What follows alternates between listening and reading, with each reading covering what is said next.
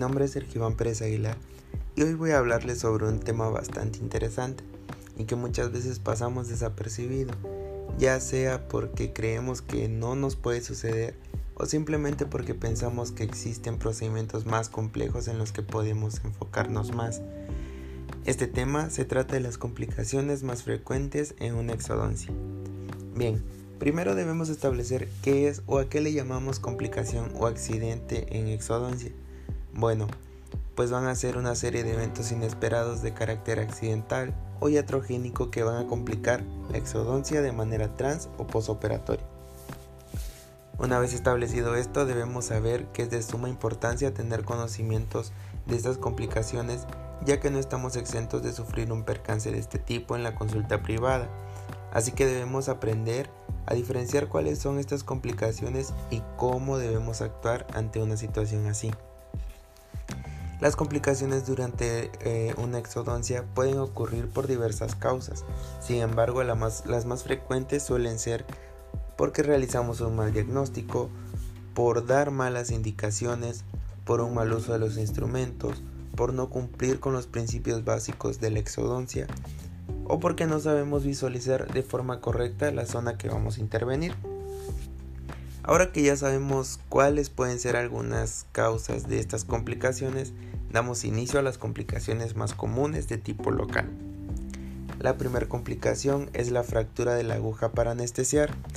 Esta complicación suele ser bastante frecuente y ocurre mayormente por el empleo de una mala técnica de anestesia casi siempre durante la técnica troncular de tipo conductiva.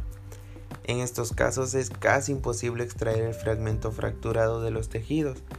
Y para manejar esta situación debemos primeramente calmar al paciente y explicarle que lo ocurrido fue un accidente y posteriormente remitir a un nivel 2 de atención con vistas a valorar la posibilidad de extraer el fragmento.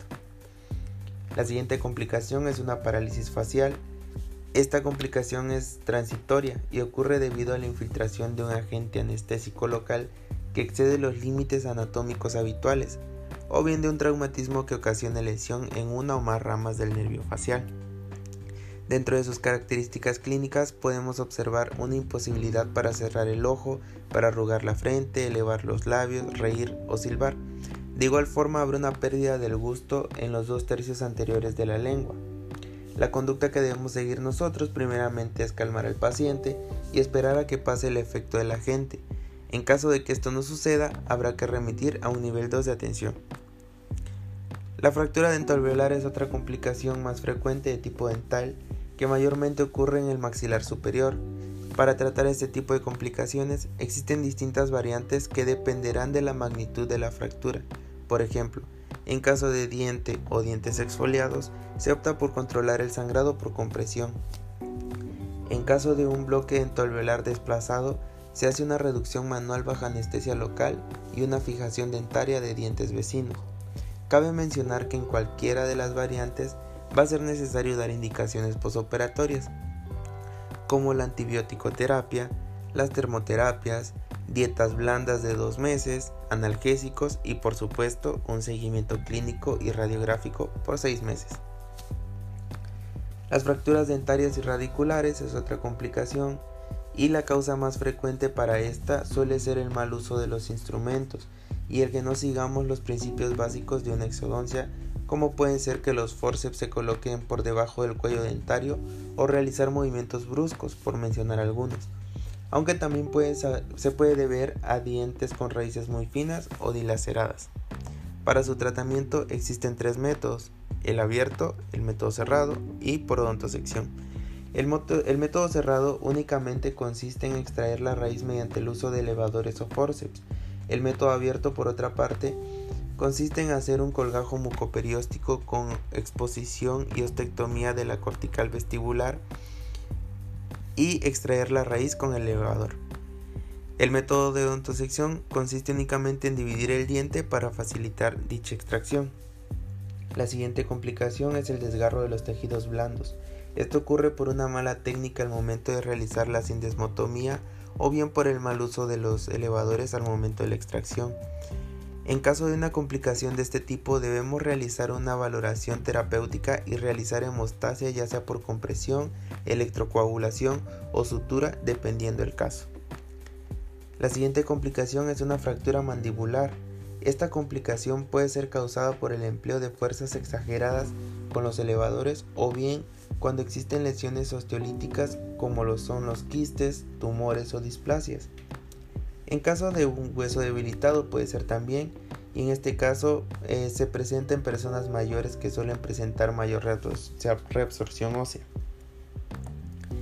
En sus características clínicas encontramos que hay presencia de dolor, movilidad de los segmentos fracturados, escalones óseos, malas oclusiones, y para tratar esta complicación debemos colocar un vendaje de Barton modificado para inmovilizar la mandíbula y evitar dolor. Posteriormente vamos a remitirlo al cirujano maxilofacial. La siguiente complicación es la comunicación bucosinusal. Esto puede ocurrir por accidente o por iatrogenia. Cuando perforamos el piso del seno maxilar durante una exodoncia de cualquiera de los molares superiores, el paciente va a referir la salida de líquidos y aire por la nariz. También va a referir dolor y al momento de realizar la maniobra de basalva, esta va a dar positivo. En caso de una situación así, debemos primero ser rápidos con el diagnóstico y cerrar la comunicación. En caso de no ser posible, vamos a remitirlo al cirujano maxilofacial. La siguiente complicación es una hemorragia alveolar. Esta complicación puede ser mediata o inmediata. Inmediata, pues aquella que ocurre durante las primeras 24 horas después de la extracción, o mediata, la que ocurre dentro de las primeras 72 horas o incluso hasta los 7 días post extracción. Generalmente esta complicación ocurre en pacientes hipertensos, anémicos o que tengan tratamientos con anticoagulantes. El tratamiento para este tipo de complicación, eh, en el caso de la inmediata, primero vamos a anestesiar, luego vamos a limpiar la cavidad con suero y torundas y hacer una compresión digital con torundas húmedas por 30 minutos. En caso de observar un punto óseo sangrante, habrá que ayudar la formación del coágulo con cera hemostática o algún similar. Mientras que para la hemorragia mediata habrá que limpiar la zona, realizar la compresión con torundas y posteriormente remitir al cirujano maxilofacial. Bueno, estas fueron algunas complicaciones, eh, realmente faltaron más por mencionar, eh, sin embargo el tiempo es un poco corto, pero espero que haya sido de su agrado la información y que les haya servido de algo. Eh, muchas gracias por la atención compañeros, les mando un saludo.